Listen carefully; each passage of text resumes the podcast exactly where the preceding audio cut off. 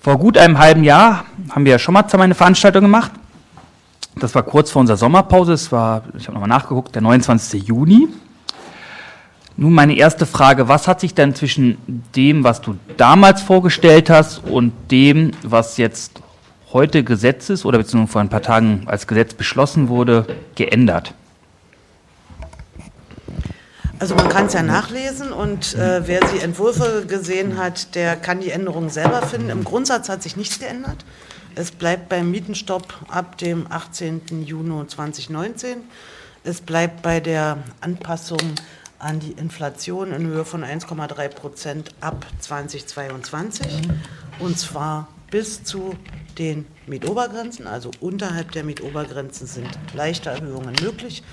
Die Definition von den Mietobergrenzen hat sich auch nicht verändert. Es hat sich auch nicht verändert, dass die Absenkungsmöglichkeit äh, neun Monate nach Inkrafttreten des Gesetzes wirksam wird. Es hat sich eigentlich nur was an der juristischen Ausgestaltung geändert. Daher, es war vorher gesehen, dass die Absenkung auf Antrag von Mieterinnen und Mietern erfolgen soll. Und die Koalition hat auf rechtlichen Rat nach den Anhörungen, die stattgefunden haben im Abgeordnetenhaus, ähm, hier die Konstruktion ein bisschen geändert. Es ist also sozusagen verboten, eine höhere Miete zu nehmen. Das heißt, Vermieter müssen tätig werden. Wenn Vermieter nicht tätig werden, riskieren sie eine Ordnungswidrigkeit begangen zu haben, können mit einem Bußgeld belangt werden, können in Verwaltungsverfahren zur Absenkung aufgefordert werden. Und das ist eigentlich schon die ganze Änderung. Also mehr haben wir nicht mehr geändert, sodass man sagen kann, die drei Hauptelemente, Mietenstopp, Mietobergrenzen, ist es zu leise? Muss man hier näher ran? Entschuldigung, das müssen Sie mir doch sagen, sonst merke ich das ja nicht. Äh, also Mietenstopp, Mietobergrenzen und Mietabsenkungsmöglichkeiten, und zwar solcher Mieten, die 120 Prozent äh, der Mietobergrenze betragen, also über 20 Prozent über der Mietobergrenze oder mehr liegen. Und die Absenkung würde dann auch nur auf die 120 Prozent erfolgen. Also nicht auf die Mietobergrenze, sondern auf 120 Prozent der Mietobergrenze. Das war aber von Anfang an so konzipiert, um eben ein bisschen anzuschließen an diesen äh, Wuchermietparagraphen Wirtschaftsstrafrecht, der ja auch eine öffentlich-rechtliche Regelung ist. Ich habe jetzt öfter gelesen, dass der Mietendeckel ein Verbotsgesetz ist. Ähm, stimmt es und was bedeutet das jetzt konkret? Also es war von Anfang an ein Verbotsgesetz, aber es ist jetzt einfacher und klarer formuliert. Es ist nämlich eine Ver verboten, eine höhere Miete zu nehmen als am 18. Juni 2019 in Bestandsmietverhältnissen. Es ist verboten, eine, eine Wohnung zu höheren Mieten als den Mietobergrenzen beziehungsweise den Vormieten, wenn die niedriger sind, wieder zu vermieten. Mhm. Und es ist verboten, eine Miete zu nehmen, neun Monate nach Inkrafttreten des Gesetzes, die 120 Prozent dieser Mietobergrenzen betrifft. Das heißt, die Vermieter sind in der Pflicht, die Regelung dieses Gesetzes einzuhalten. Wenn sie es nicht tun, und in der Regel wird man ja von Mietern davon erfahren, dass sie es nicht tun, dann droht ihnen entsprechendes Bußgeld. Ab wann kann ich denn als äh, Mieter damit rechnen, dass es eine Mietsenkung gibt? Also, beziehungsweise was muss ich dafür tun? Also es kommt ja immer auf die jeweiligen Fälle an. Wohne ich in einer Wohnung und ich habe eine Mieterhöhung bekommen nach dem 18. Juni, dann ist diese Mieterhöhung nicht statthaft gewesen. Das heißt, der, ab 18. Juni 2019. Der 18. Juni ist der Stichtag, also am oder nach dem 18. Juni. Wenn es vor dem 18. Juni war, dann ist der Stichtag sozusagen verpasst. Aber wenn es nach dem Stichtag war, dann äh, hat man Anspruch darauf, dass die abgesenkt wird auf die entsprechende Miete. Äh, und das kann man dem Vermieter mitteilen, man kann es dem Bezirksamt mitteilen. Und wenn der Vermieter nicht handelt, dann macht er sich sozusagen, dann geht, läuft er Gefahr, eine Ordnungswidrigkeit äh, zu begehen und entsprechendes Bußgeld zu, äh, zu kassieren. Wenn man darüber hinaus zu viel gezahlte Miete zurückhaben will, das ist natürlich immer eine zivilrechtliche Aus, äh, Auseinandersetzung. Es war übrigens auch vorher schon immer so. Ne? Also ein Gesetz gilt ab Inkrafttreten und ab dem Inkrafttreten muss er sich dran halten. Ich habe im Immobilienteil der FAZ und äh, die anderen Berliner Zeitungen haben bis Mittwoch nachgezogen, gelesen, dass im Rat der Immobilienweisen, die ihr neues Jahresgutachten herausgegeben haben, heißen würde, die Zeiten, also ich zitiere jetzt, die Zeiten des starken Mietanstieges in den Großstädten scheinen vorbei. In Berlin kann man sogar sagen, es gibt einen kleinen Rückgang der Angebotsmieten. Erstens, ähm, stimmt es? Und zweitens, könnte dieses ein Fakt sein, beziehungsweise ein Argument in einer juristischen Auseinandersetzung gegen den Mietendeckel, wenn sozusagen gesagt wird, naja, das Problem löst sich ja von alleine oder der Markt regelt es, wie Sie immer so schön sagen. Also scheinen vorbei mhm. zu sein, ist erstmal ein wichtiger Hinweis, äh, weil solche Wohnungsmarktbeobachtungen sind ja immer Momentaufnahmen. Also wir kennen dieses Gutachten nicht und können deshalb auch nicht prüfen, ob es äh, sozusagen äh, realistisch ist. Äh, wenn die Zeiten des starken Anstiegs vorbei sind, dann heißt es ja nicht, dass die Zeiten des Anstiegs vorbei sind. Und gerade bei den Angebotsmieten haben wir in den letzten zehn Jahren eine Verdopplung erlebt. Und das war ja das, was uns zum Handeln äh, sozusagen aufgerufen hat. Dass die Zeiten des Mietanstiegs, des starken Mietanstiegs vorbei sein könnten, hat unter, da, unter anderem damit zu tun, dass sie schon zu hoch sind dass sich Leute das schlicht nicht mehr leisten können, dass man die Nachfrage nicht mehr findet, was überhaupt nicht bedeutet, dass die Wohnraummangellage nicht mehr besteht. Äh, die wird ja per Verordnung festgestellt und ist letztens äh, das letzte Mal festgestellt worden im Jahr 2018. Ne, ist von Gerichten auch nicht bezweifelt worden. Und deshalb sehe ich auch keinen äh, Zusammenhang zu diesem Gutachten, dass damit irgendwie das Gesetzesvorhaben angegriffen werden könnte. Ähm, kommen wir oder bleiben wir beim juristischen Umgang mit dem Mietendeckel. Die CDU hat ja angekündigt, vor dem Berliner Landesverfassungsgericht sowie vor dem Bundesverfassungsgericht zu klagen. Wie schätzt du die Chancen ein, dass dieses Gesetz, welches unter dem Mietendeckel läuft, oder diese Gesetze als verfassungswidrig eingeschätzt werden? Und meine zweite Frage, weil ich bin kein Jurist und kenne mich da jetzt auch nicht sonderlich aus, ist es juristisch möglich, dass auch zum Beispiel nur einzelne Teile des Mietendeckels als verfassungswidrig eingestuft werden oder, oder ist es alles oder nichts? Also ich bin auch keine Juristin und werde den Teufel tun, sozusagen jetzt hier mhm. zu prophezeien, was das Bundesverfassungsgericht oder das Landesverfassungsgericht sagen wird. Ähm, ich kann sagen, was wir getan haben, um es mit der Verfassung vereinbar äh, auszugestalten. Also zunächst mal haben wir uns äh, sehr ausführlich Expertise darüber eingeholt, ob die Föderalismusreform im Jahr 2006, die ja das Wohnungswesen in die Kompetenz der Länder überführt hat, dazu führt, dass wir berechtigt sind, ein solches Gesetz zu erlassen. Uns gegenüber ist diese Frage und argumentativ sehr gut begründet mit Ja beantwortet worden. Und erst als wir dieses Gutachten hatten, haben wir uns auf den Weg gemacht, dieses Gesetz zu erlassen. Ne, weil die eine verfassungsrechtliche Frage, bei der ginge es dann um mhm. alles oder nichts, ist, dürfen wir das oder dürfen wir das nicht?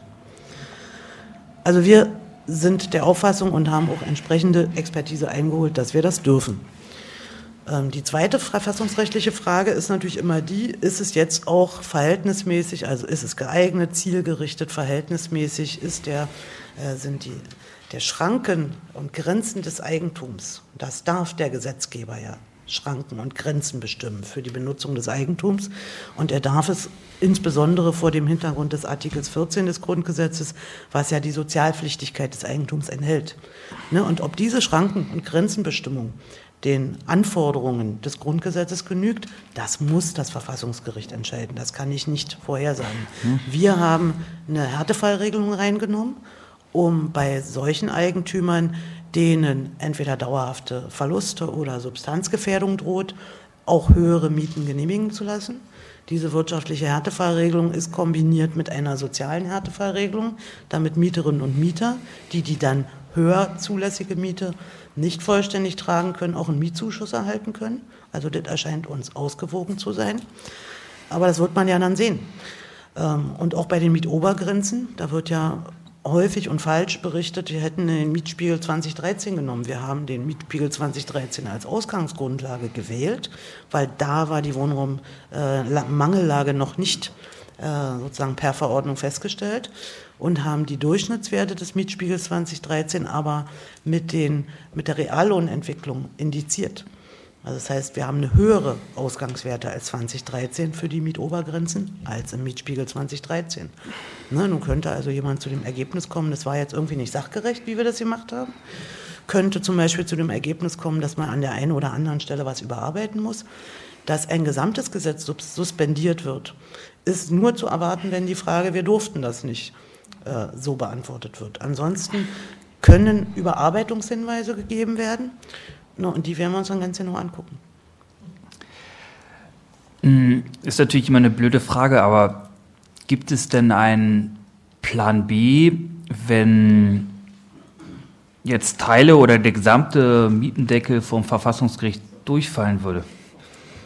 Naja, ich meine, wenn, wenn wir was nicht dürfen, dann können wir dafür auch keinen Plan B entwickeln. Sondern dann ist die ganz klare Aufgabe, die soziale Ausgestaltung des Mietrechts im bürgerlichen Gesetzbuch äh, sozusagen politisch voranzutreiben. Ne, es ist nach wie vor im bürgerlichen Gesetzbuch geregelt, dass man in angespannten Wohnungsmärkten alle drei Jahre die Bestandsmiete um 50 Prozent erhöhen kann, bis zur ortsüblichen Vergleichsmiete. Und wenn Sie mal einen Mietspiegel geguckt haben und sich die Spannen für die ortsübliche Vergleichsmiete angucken, für Ihre konkrete Wohnung, dann ist da noch wahnsinnig viel Entwicklungsmöglichkeit, die vermutlich nicht kongruent ist mit den Einkommenssituationen. Denke ich jetzt einfach mal so. Ja, ich habe äh, noch drei Stück und dann. Also die, äh, ja. also die, äh, die ganz klare politische Botschaft wäre dann, man muss sich dann auf Bundesebene sozusagen mit Verbündeten sehr stark machen, um äh, dort Verbesserungen zu erreichen. Vor einem Jahr habe ich ja schon mal die Frage gestellt, ob dich die Kritik von, aus den Wohnungsbaugenossenschaften äh, überrascht hat. Damals hast du geantwortet, ich habe es nochmal angehört. Da, dich hat die Heftigkeit überrascht. Ähm, hierzu habe ich nun eigentlich zwei Fragen. Kannst du jetzt einschätzen, wie repräsentativ diese Aussagen aus den Genossenschaften sind für diese? Und Gibt es oder gab es Bemühungen von dir bzw. deiner von Senatseite auf die Genossenschaften wieder zuzugehen und ähm, oder auf, zumindest auf Einzelne wieder zuzugehen? Oder ist da im Moment verbrannte Erde? Also ich rede mit Genossenschaften, ich habe diverse, auch bilaterale Termine gehabt. Es bestand jetzt von der anderen Seite kein äh, Bedürfnis, sich auf Verbandsebene sozusagen wieder in offiziellen Treffen zu treffen. Das muss ich äh, sozusagen akzeptieren. Ähm, repräsentativ oder nicht repräsentativ. Also die Kampagne, die äh, allseits bekannt ist, die wird nicht von allen Berliner Genossenschaften getragen, sogar von der Minderheit. Aber die Minderheit dieser Genossenschaften hat die Mehrheit der genossenschaftlichen Bestände. Ähm, und das, was da an Diskussion besteht, ähm, finde ich nach wie vor, sagen wir mal, ein bisschen bedenklich, weil einfach äh, vollständig ignoriert wird, was die Zielrichtung des Mietendeckels ist. Alle Genossenschaften anerkennen, dass sie nicht ein Problem mit irgendwelchen Absenkungen haben werden. Das werden sie einfach nicht haben, weil sie haben ja unterdurchschnittlich hohe Mieten, sondern sie haben Befürchtungen, dass sie ihre bisherigen Wirtschaftskonzepte und Wirtschaftsplanungen unter den Bedingungen des Mietendeckels nicht eins zu eins fortführen können. Ne, und über diese Befürchtungen zu sprechen und sich das auch konkret anzugucken. Dazu besteht unsererseits immer die Bereitschaft äh, und einige Genossenschaften haben das auch schon genutzt. Ähm, von Gegnern des Mietendeckels wird ja mal das als Hauptargument angeführt, ein Mietendeckel baut keine Wohnung. Ähm, und nur diese würden langfristig den Mietmarkt entlasten und deswegen sozusagen meine Frage, wie steht es denn um den Neubau in Berlin? Ähm, kannst du ein paar Zahlen dazu sagen, was und wie viel in den letzten Jahren gebaut wurde? Also erstmal bestätige ich, dass der Mietendeckel keine Wohnungen baut. Das ist nämlich nicht seine Aufgabe, sondern die Aufgabe des Mietendeckels ist, die Mieten in einem sozial tragbaren Niveau zu halten. Und das haben wir von Anfang an gesagt. Und das ist natürlich richtig, dass es die eine Seite der Medaille ist. Ne, da wir hier nachweislichen Wohnungsmangel haben, müssen wir natürlich auch für Neubau sorgen. Ähm, die Fertigstellungszahlen 2019 kenne ich noch nicht. Die Fertigstellungszahlen 2018 waren knapp 17.000 Wohnungen. Und wenn man das mal in Verhältnis setzt zu den Fertigstellungszahlen äh, zehn Jahre davor, da waren es weniger als 4.000 im Jahr. Also es ist schon verrückt. Es gab in Berlin eine lange Phase, äh, in der wirklich zu wenig Wohnungen gebaut worden sind. Das heißt, wir haben einen großen Nachholbedarf und aufgrund des Bevölkerungswachstums in den letzten Jahren haben wir auch einen großen Zuwachsbedarf. Deshalb besteht ein großes äh, Interesse, ähm, die Stadtentwicklung der wachsenden Stadt äh, natürlich auch entsprechend zu steuern.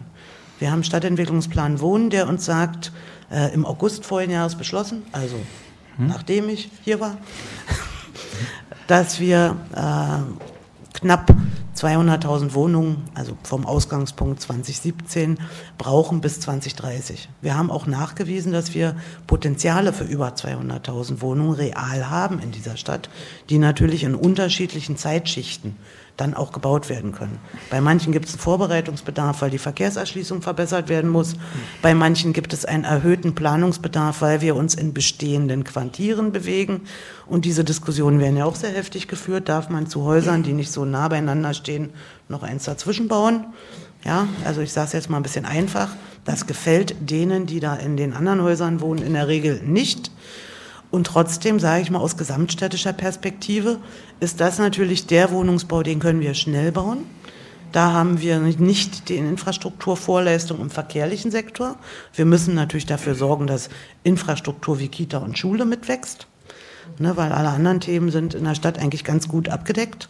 Also, dass wir hier irgendwie zu wenig Supermärkte hätten, kann ich nicht bestätigen. Also, das Thema Wohnungsbau ist äh, wirklich eine große Baustelle.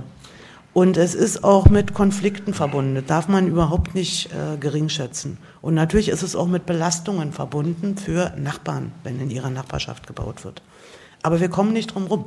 Also wir können nicht äh, sehenden Auges sehen, dass die Stadt ähm, sozusagen, das Wachstum wird ja immer begrüßt und im Übrigen ist es auch ein Trend, den nicht Berlin alleine äh, erlebt, dass zunehmend in die Zentren die Menschen ziehen, weil die Infrastruktur besser ist, weil es Arbeitsmöglichkeiten gibt, weil es Bildungsangebote gibt. Ne? Also vieles, was die Stadt ausmacht, zieht natürlich neue Menschen an. Ne? Und ich weiß nicht, ob Sie eine Vorstellung davon haben, ob es überhaupt eine Möglichkeit gäbe, das zu unterbinden und in welchem Staat man leben müsste, um so etwas zu unterbinden. Ne? Also das wollen wir uns alle nicht vorstellen und deshalb wollen und müssen wir in einer gesteuerten Stadtentwicklung den Wohnungsbau voranbringen damit wir nicht nur über Zahlen reden, sondern mhm. über Qualitäten. Ne, weil teure Wohnungen werden ja auch gelegentlich gebaut und dann kann man sie nicht mehr so teuer weitervermieten, dass dann der zentrale Immobilienausschuss schon Entwarnung gibt. Also wir müssen natürlich leistbare Wohnungen errichten. Äh, und das heißt, wir müssen die städtischen Wohnungsbaugesellschaften stark machen und wir müssen sie sozusagen zu Neubau-Vorreitern machen. Die haben aktuell über 400 Projekte in Arbeit mit über 60.000 Wohnungen. Also das ist eine Perspektive weit über 21 hinaus. Denn das, was wir brauchen, ist ein stetiger Wohnungsbau von gemeinwohlorientierten Trägern. Wir haben das Ziel ausgegeben im Stadtentwicklungsplan Wohnen, dass von den roundabout 200.000 Wohnungen, die gebraucht werden, dass 100.000 von gemeinwohlorientierten Akteuren errichtet werden sollen. Wie gesagt, 60.000 haben wir bei den städtischen.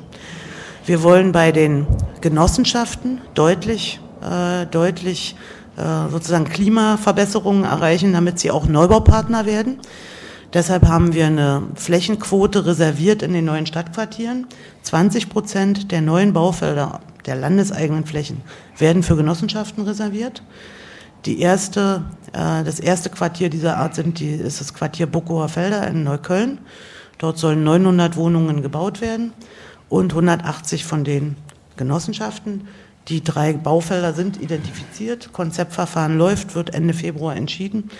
Also wir sind da gut unterwegs und ich sage mal, es wird nicht leichter, diesen Wohnungsbau zu errichten. Und weil wir hier im schönen Bezirk Pankow sind, ja eigentlich im Ortsteil Prenzlauer mhm. Berg, aber ist nun mal Pankow, mhm. also die, wo kann Berlin wachsen? Berlin kann vor allem im Nordostraum wachsen. Berlin kann wachsen im Südostraum also Treptow-Köpenick, Lichtenberg. Wir haben auch noch ein paar Potenziale in äh, Marzahn-Hellersdorf, wo wir im Übrigen die wenigsten Probleme haben bei Neubauprojekten. Ja? Also Marzahn-Hellersdorf ist da ganz vorne, richtig gut. Wir haben große Wachstumspotenziale in Spandau. Da wird auch ganz viel gebaut. Also kann ich mal einen Ausflug empfehlen. Da wird man nicht wiedererkennen, falls man da kürzlich mal war. Äh, und dieses Wachstum hat Voraussetzungen. Und gerade hier in Pankow bedeutet es, äh, sich mit der Verkehrserschließung auseinanderzusetzen. Ne? Also morgen, ich kann, ist noch eine Sperrfrist bis morgen 10 Uhr, aber ich kann Ihnen verraten, Pankow hat 409.000 Einwohner am 31.12.2019 gehabt. Ne? Und die Verkehrsverhältnisse passen nicht wirklich zu dem dynamischen Wachstum dieses Bezirks. Muss man einfach festhalten.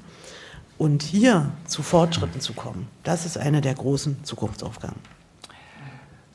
Hm, da hast du sozusagen eine, meine Frage schon ein bisschen beantwortet, in welchen Ortsteilen es noch Flächen gibt.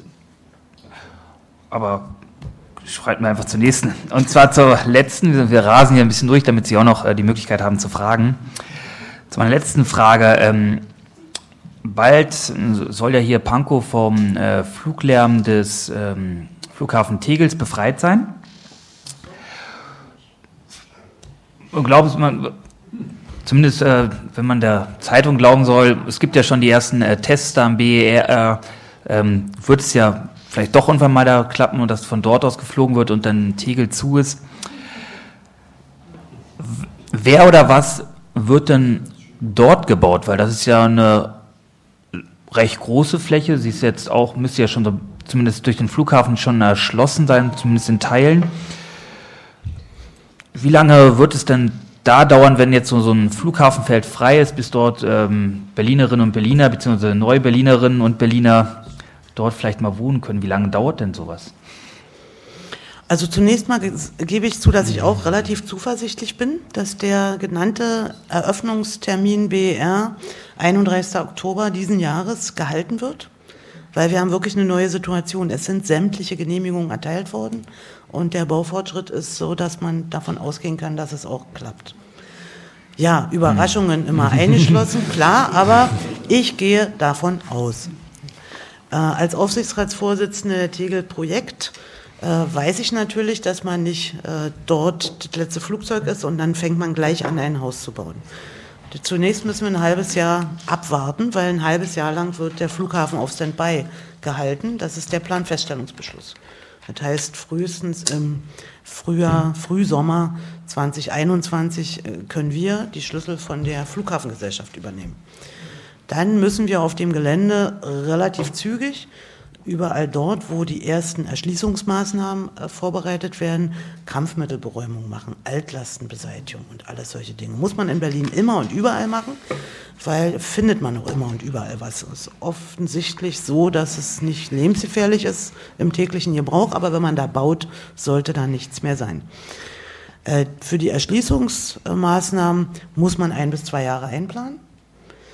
Und dann kann es mit dem Hochbau tatsächlich losgehen. Also die ersten Bauvorhaben, die starten, ist der Ausbau des Terminal A zur Hochschule für Technik, nennen wir sie jetzt mal, weil sie heißt ja dann nicht mehr so, wie sie jetzt heißt.